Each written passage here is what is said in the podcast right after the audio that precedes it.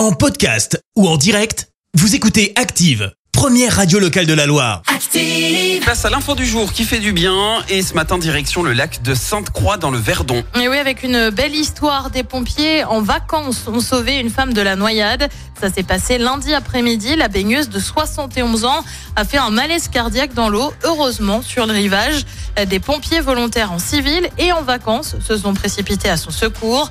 Ramenée sur la plage, la victime était en arrêt cardiaque. Elle a finalement pu être sauvée. Les pompiers des Alpes de Haute-Provence ont ensuite pris le relais.